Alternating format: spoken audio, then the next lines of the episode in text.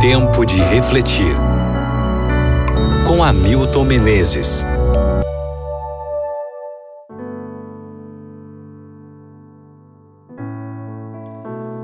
Jeremias capítulo 2, versículo 13. Eles me abandonaram, a mim, a fonte de água viva, e cavaram as suas próprias cisternas.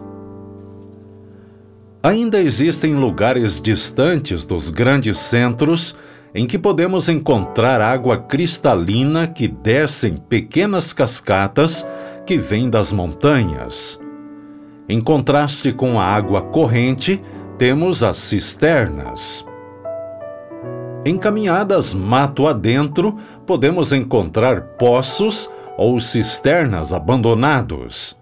Cisternas com água estagnada, turva, com uns poucos peixinhos tentando sobreviver. Ao redor, musgo, rãs e tartaruguinhas. Nada atraente ou chamativo mesmo sob o sol mais causticante possível. Água da fonte ou de cisterna? Com qual das duas você prefere satisfazer sua sede? Embora o povo de Israel tivesse à sua disposição água da fonte, insistia em fazer suas próprias cisternas em rocha calcária que, devido à porosidade, não armazenava água. Não é de admirar que Deus esteja chamando a atenção de seu povo pelas escolhas que está fazendo, dizendo: não aceite imitações ridículas do verdadeiro. Deus sabe quão sedentos estamos. É Ele que tem a água que nos pode satisfazer.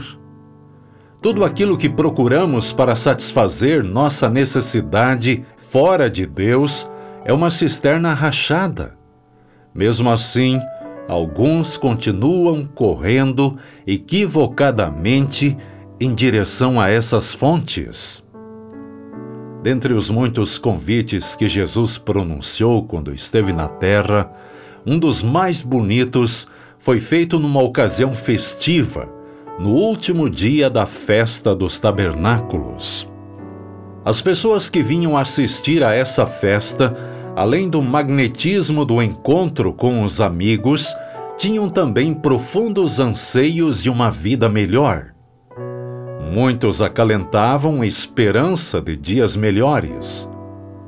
No fim da festa, sem ter recebido as bênçãos que tanto desejavam, para as pessoas as cerimônias se semelhavam a cisternas rotas.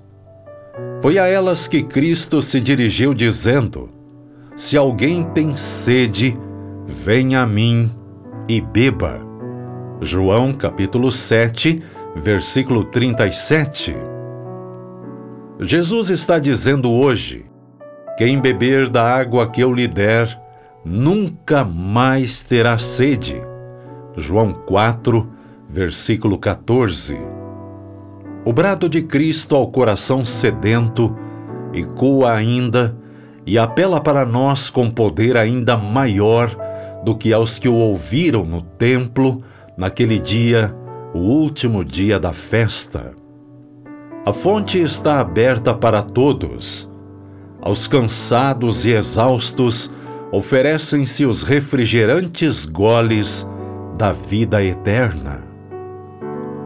Reflita sobre isso no dia de hoje e ore comigo agora. Senhor, mata a minha sede, Pai, por favor.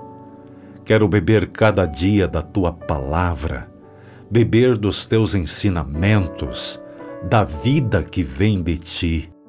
Por favor, em nome de Jesus. Amém.